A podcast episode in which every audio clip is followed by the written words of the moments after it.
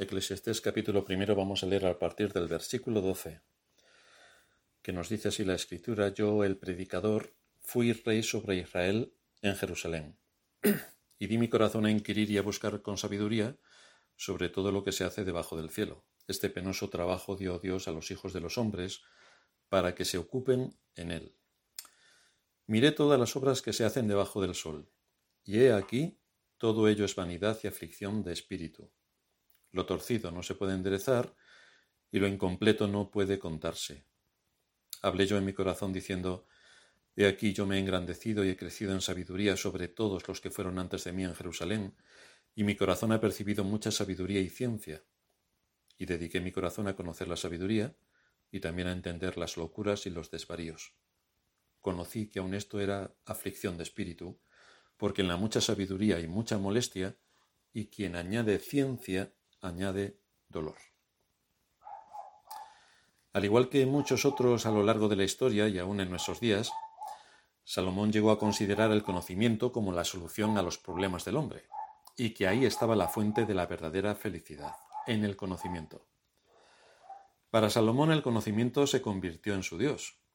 Esto no nos extraña porque hoy permanece esa disposición hacia la diosa ciencia, Parece que todo lo que dice lo que llaman ciencia es irrebatible. Pero no se terminan de dar cuenta de que detrás de esa aparente ciencia hay una importante dosis, una importante dosis de ideología. Por esa razón defienden, por ejemplo, la evolución, que es una teoría filosófica. Por eso es teoría de la evolución. O defienden el Big Bang. O defienden el aborto, porque según la ciencia lo que hay en el seno de la mujer parece que no es un ser humano, quizás sea un gato, pero según la ciencia de los que defienden el aborto, eso no es un ser humano. Así que lo de la diosa ciencia hay que tomárselo con mucha cautela, porque ya nos habla la escritura de la falsa ciencia, que es la que abunda normalmente y tiene un componente ideológico estratosférico. Salomón pensaba que si, acumulaba suficiente conocimiento, todo sería mucho mejor. Y este también es el pensar del hombre de nuestros días, un hombre que cree que el conocimiento científico y técnico le aportará lo que tanto anhela, la paz y la felicidad. Por fin hemos llegado al, al sumum de la vida del hombre sobre la tierra. Y esto es así porque el hombre de hoy cree que con esos avances, que por supuesto le llevan a hacer la vida más cómoda, podrá saciar su espíritu con medios físicos, cuando la necesidad vital no es física, sino que es espiritual. Así que este es un buen pasaje para poder entender las limitaciones del conocimiento humano y para poder ver la necesidad que tenemos de aquel conocimiento que es mucho más trascendente que cualquier otro conocimiento de este mundo, y es conocer a Dios. El asunto es si al hombre en general le interesa este tipo de conocimiento que le lleva a la vida, porque la evidencia es que el ser humano trabaja con mucho tesón para ir a la muerte. Esta es la evidencia. En el libro de Proverbios encontramos las respuestas que Salomón dio en este asunto.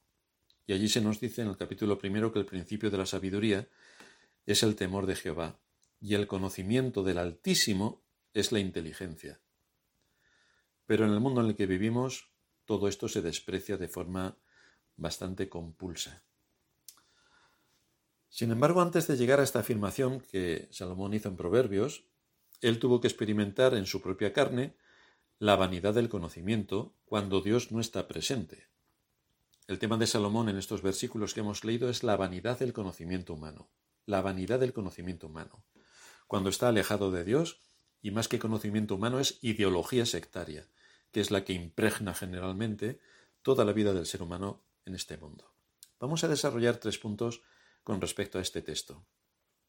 En primer lugar, la capacidad de Salomón, en segundo lugar, la investigación de Salomón y en tercer lugar, las conclusiones a las que llegó. Así que vamos a ver en primer lugar la capacidad de Salomón. En el versículo 12 lo inicia haciendo una afirmación. Yo, el predicador, fui rey sobre Israel en Jerusalén. Y esta declaración de Salomón no es para recordarnos que fue él quien escribió este libro, sino para que sepamos que quien va a hablarnos de la vanidad del conocimiento humano era una persona que por la posición en la realeza en la que estaba y por la sabiduría que Dios le había dado, tuvo la gran oportunidad de estudiar lo que muchos no pudieron estudiar. En otras palabras, quiere que sepamos que él estaba más que capacitado para hablar con precisión de lo que quiere exponernos. No estamos hablando con un cualquiera, estamos hablando con un hombre muy capacitado para esto. Hay muchas personas que desearían poder estudiar en la universidad y por falta de tiempo, de dinero o por habilidad mental se ven imposibilitados. Pero ese no era el caso de Salomón. Él era rey de Israel y como rey disponía del tiempo, de los recursos y de la capacidad mental suficiente como para entregarse de lleno a adquirir todo el conocimiento que quisiera. Dios le había dado una gran capacidad intelectual y sobre todo sabiduría como a nadie, porque no solamente era inteligente, sino sabio. La sabiduría es la forma en la que se aplica el conocimiento para el beneficio del hombre. Por ejemplo, podemos saber que un árbol está compuesto por madera, que es un material duro e inflamable, y podemos saber cómo sube la savia y de qué manera se actúa esta savia, de qué manera actúa dentro del árbol y cómo realiza a través de sus hojas la función fotosintética. Esto es conocimiento. Pero la sabiduría sería hacer listones de este árbol. Y con esta madera, que se ha hecho listones, construir una casa, construir sillas, construir mesas y un sinfín de utilidades más que podemos extraer de la madera de un árbol. Si esto lo derivamos al resto de la creación, podemos intuir una fuente inagotable de aplicaciones usando los recursos que Dios ha puesto. Salomón tenía todo lo necesario para entregarse a la investigación que nos va a detallar en los versículos siguientes. Tenía todos los recursos para esto. Esa inteligencia con sabiduría aplicada a la vida cotidiana es la que trae los avances tecnológicos y científicos en la sociedad.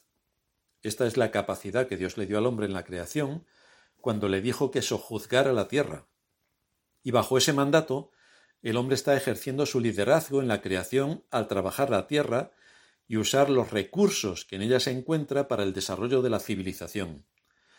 Porque cualquier cosa que caiga en nuestras manos tiene su origen en la tierra, no solamente los alimentos que consumimos, sino los ordenadores, los teléfonos, los vehículos, los aviones, los barcos, todo encuentra su origen en la tierra.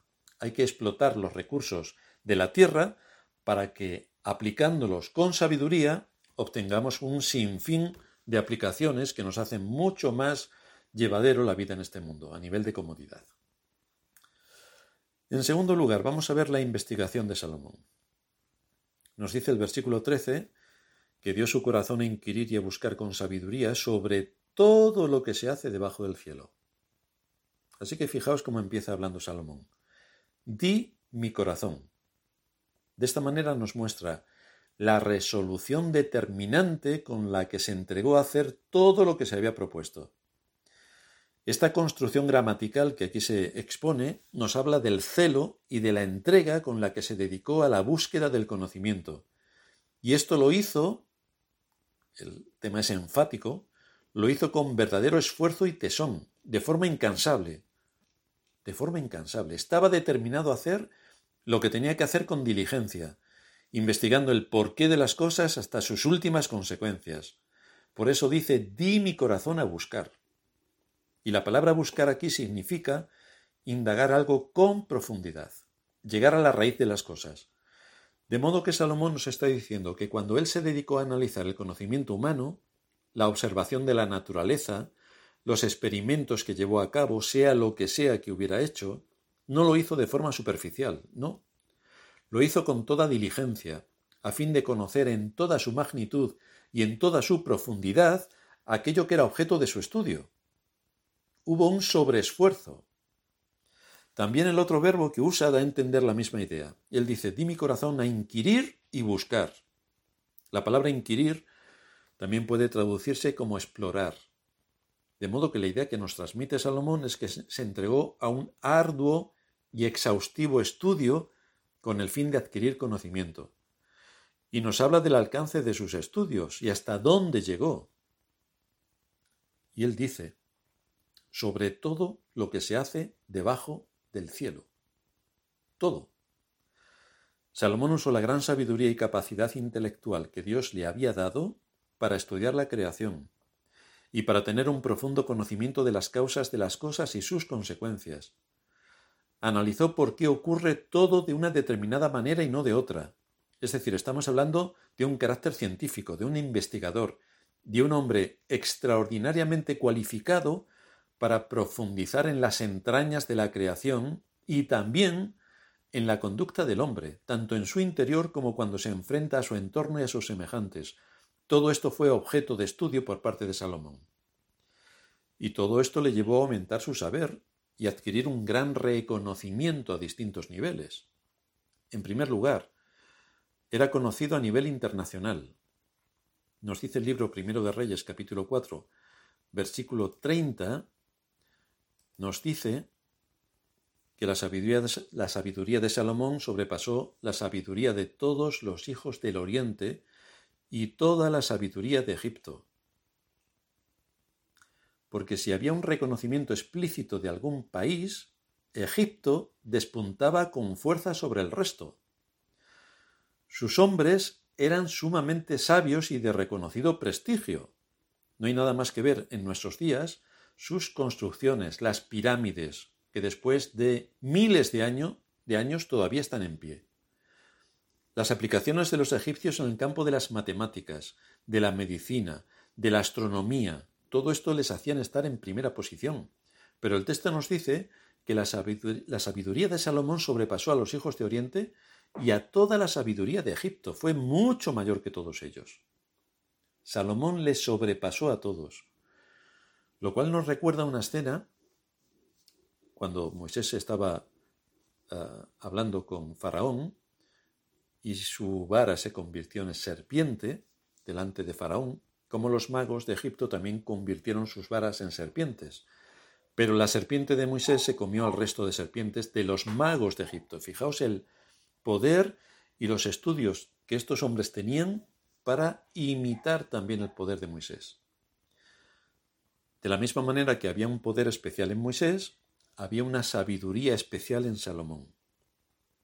En segundo lugar, era un conocimiento que abarcaba todas las ramas del saber, botánica, biología, zoología, ciencias naturales.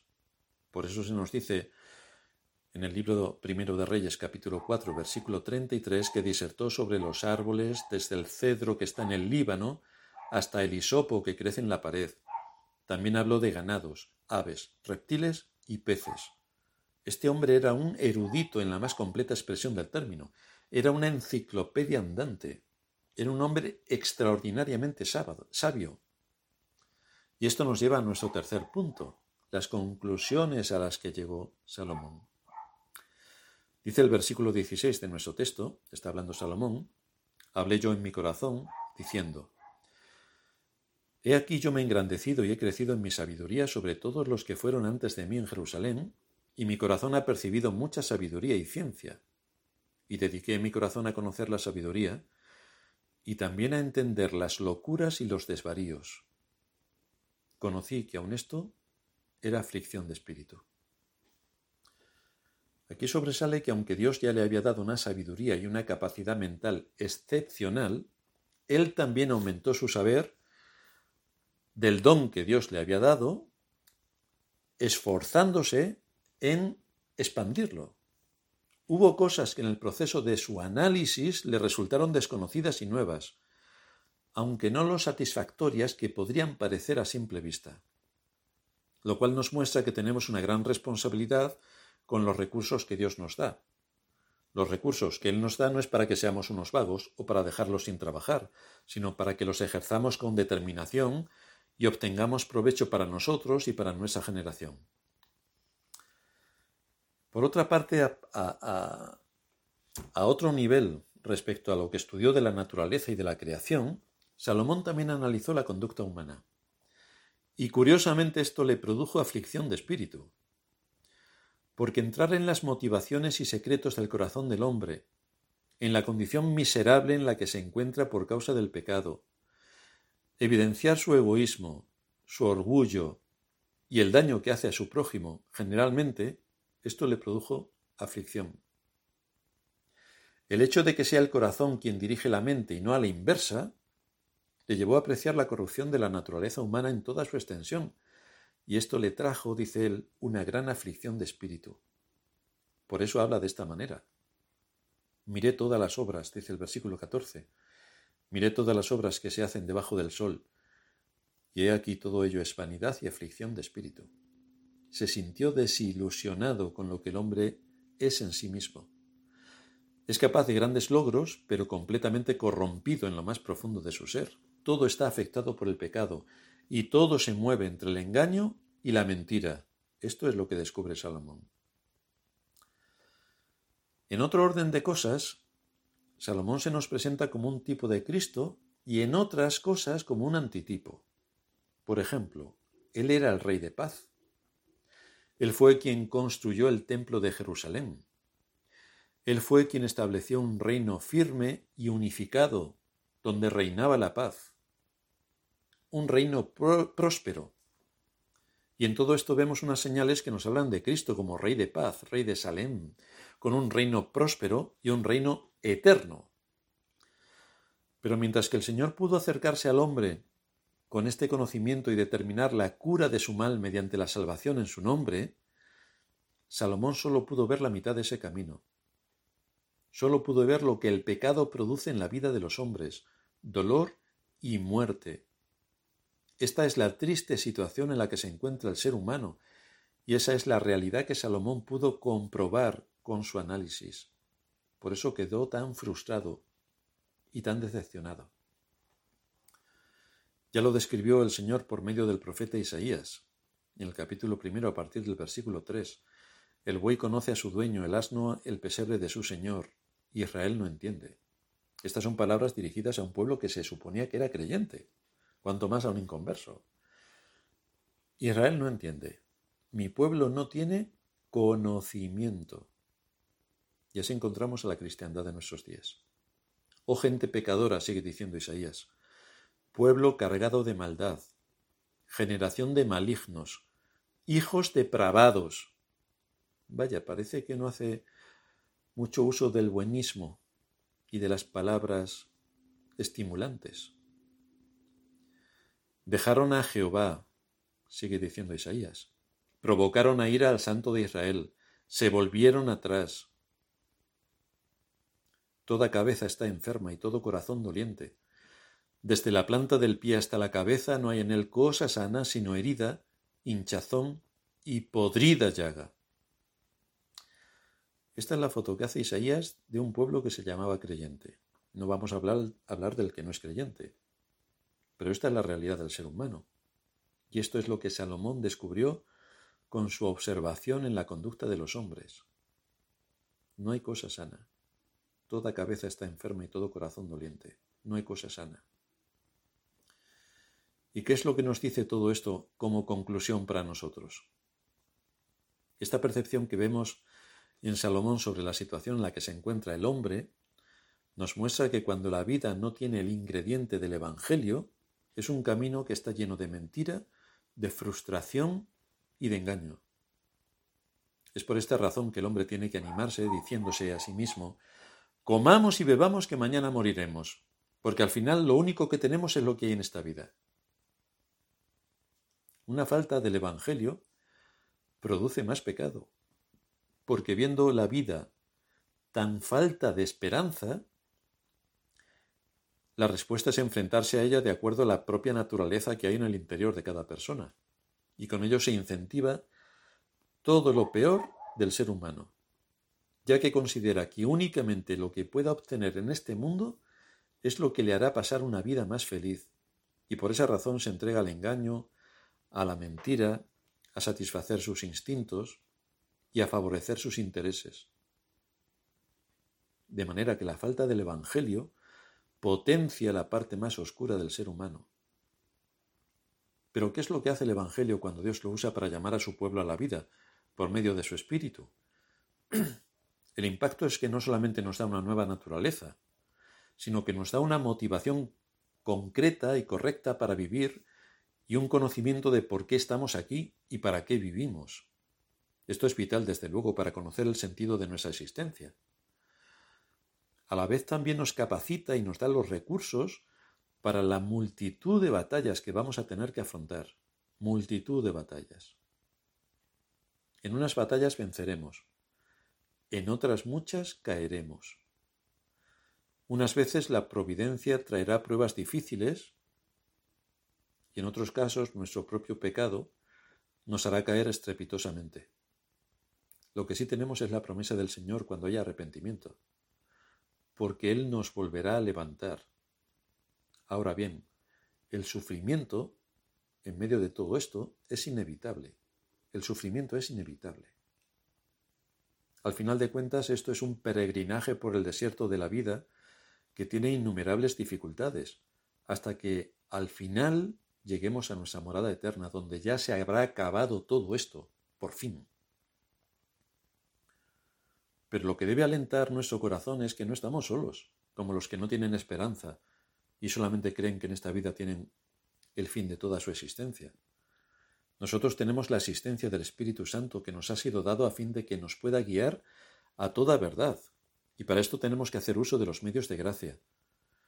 Y a través de estos medios de gracia nos da las motivaciones correctas y un claro sentido de la vida, el sentido de la vida. Si perdemos esta perspectiva, acabaremos como Salomón, con mucho conocimiento, pero completamente aturdidos, confundidos, deprimidos y afligidos al ver nuestro propio corazón y al ver el engaño y la manipulación que nos envuelve y la absoluta miseria de la naturaleza humana, la absoluta miseria. Esta grandeza de la sabiduría de Salomón llegó a los confines de la tierra. Y la reina de Saba reconoció la grandeza de Salomón y le dice en el primer libro de Reyes, capítulo 10, versículos 7 y 8. Yo no creía lo que me decían hasta que he venido y mis ojos lo han visto. Y he aquí no se me había contado ni la mitad. Tú superas en sabiduría y prosperidad la fama que había oído. Bienaventurados tus hombres, Bienaventurados estos tus siervos que están delante de ti continuamente y oyen tu sabiduría. ¿Y qué podemos decir de lo que nosotros tenemos en Cristo? Esta reina de Saba le dice a Salomón, Bienaventurados tus hombres, estos tus siervos que están delante de ti continuamente y oyen tu sabiduría. ¿Y qué podemos decir nosotros de la sabiduría que tenemos en Cristo? forma parte de su propia naturaleza. Él es el dueño de la sabiduría y de la inteligencia. Y en Él están escondidos todos los tesoros de la sabiduría y de la inteligencia. ¿Somos también bienaventurados por estar oyendo la sabiduría de Cristo? ¿Nos alimentamos de la palabra de Dios? ¿Nos alimentamos de Cristo y de todo lo que nos enseña en las Escrituras? para alentar nuestro corazón y guiarnos hacia nuestra morada eterna? Por eso Pablo dice en Cristo están escondidos todos los tesoros de la sabiduría y del conocimiento en Colosenses 2.3. Pero mientras que Salomón era la criatura, Cristo es el creador, y no nos ha dejado a oscuras en cuanto a las cosas que nos rodean, ni en cuanto a la creación, ni en cuanto a la naturaleza del ser humano, ni en cuanto a la salida de su situación, ni en cuanto a la vida eterna no nos ha dejado a oscuras. Tristemente no tenemos todos los escritos que pudo redactar Salomón, pero sí que tenemos toda la voluntad revelada de Dios que Él quiso que llegase hasta nosotros para nuestra edificación. Esto nos debe hacer reflexionar sobre la vida. ¿Qué hacemos aquí y a dónde vamos? ¿Cuáles son nuestras prioridades? ¿Cuál es nuestro objetivo? ¿Dónde está fundada nuestra esperanza? ¿Cuáles son las batallas que tenemos que librar y cuáles son los recursos que preparamos para ello? Al igual que Salomón se puso a pensar sobre la brevedad de la vida y sobre la aflicción que el hombre tiene en ella, también debemos pensar en el propósito de nuestra vida para que sepamos contar nuestros días de tal manera, como dice la Escritura, que traigamos al corazón sabiduría. Enséñanos a contar nuestros días de tal manera que traigamos al corazón sabiduría. Todo esto nos debe hacer conocer el mundo en el que vivimos para que sepamos cómo afrontar las batallas desde la perspectiva de la fe. Es importante y vital conocer al, enemigo de nuestras almas para poder combatirlo. Es imprescindible conocer los recursos con los que contamos para que podamos salir victoriosos de la batalla. Es más que necesario que al conocer el mundo, que está envuelto en la mentira, podamos enfrentarnos a él desde la posición que la Escritura nos otorga, y es la de ser sal y ser luz de la tierra. Y para todo esto, el conocimiento profundo y riguroso de la Escritura es imprescindible a fin de actuar con contundencia en un mundo que es hostil a Dios.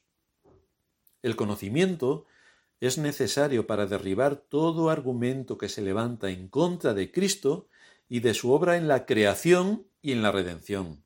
El conocimiento es necesario. Y esto no simplemente es orar para que las cosas ocurran de forma casi milagrosa, que es como muchos utilizan la oración, para que las cosas ocurran de forma milagrosa. Tampoco es tener buenos deseos para que la gente actúe con sentido común, porque ya sabemos que el sentido común es el menos común de los sentidos, sino que somos llamados a orar y a la vez que oramos hay que trabajar para que la luz que debemos transmitir, y la luz es aportar conocimiento y sentido común a las cosas que nos envuelven, todo esto nos lleva a cumplir con la voluntad de Dios en un mundo caído. El que estemos en medio de una sociedad corrupta no nos debe amedrentar. Más bien tenemos que esforzarnos en adquirir conocimiento de la fuente que son las Sagradas Escrituras para rebatir a la falsa ciencia, para rebatir a la falsa religión y para rebatir a las modas populistas que pretenden imponer su ideología para dominar las conciencias. Porque aquí estamos hablando de un asunto de conciencia en todas las áreas. Quieren imponer ideologías en todas las áreas. Así que nosotros tenemos mucho que hacer en el mundo en el que Dios nos ha puesto en nuestra época. Así que sin dejar de orar, no debemos dejar de trabajar. Ora et labora, que es lo que decían los antiguos en latín. Ora y trabaja, que es lo que nosotros tenemos que con la ayuda de Dios y de su palabra, actuar en medio de este mundo.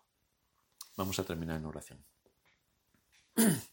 Padre nuestro que estás en los cielos, gracias te damos por la exhortación que nos das a través de Salomón, de lo vano que es el conocimiento si su base y fundamento están fuera de ti y de todo lo que nos has dejado revelado en tu palabra, donde nos muestras tu carácter como el Dios creador, tu carácter como el Dios redentor, tu ley implantada en las conciencias, el papel que le has dado al hombre de sojuzgar la tierra y someterla para extraer de ella todos los recursos que nos hacen eh, una vida más cómoda en este mundo, como no solamente nos, nos has dado inteligencia para extraer todos los minerales y los recursos que la tierra tiene, sino también cómo esa inteligencia nos debe llevar, por medio del estudio de tu palabra, a conocerte mejor, a suplicar que tu espíritu opere en nosotros, a suplicar que esa palabra que es predicada cada día del Señor y a través de el alcance que puede tener en nuestro entorno sea usada por el Espíritu para traer a la vida a todos aquellos que están muertos. Sabemos que es una obra exclusiva de tu Espíritu y por lo tanto te suplicamos que nos ayudes a ser útiles en medio de los entornos donde estamos, los científicos, los técnicos, los religiosos, los sociales, los académicos, los industriales, los empresariales, sea donde sea que estemos, que nos ayudes para dar fe con rigor de cómo se tienen que hacer las cosas de acuerdo a tu justicia y cómo se tienen que implantar con justicia todo lo que nos envuelve en este mundo. Ayúdanos en este propósito. En Cristo Jesús te lo suplicamos. Amén.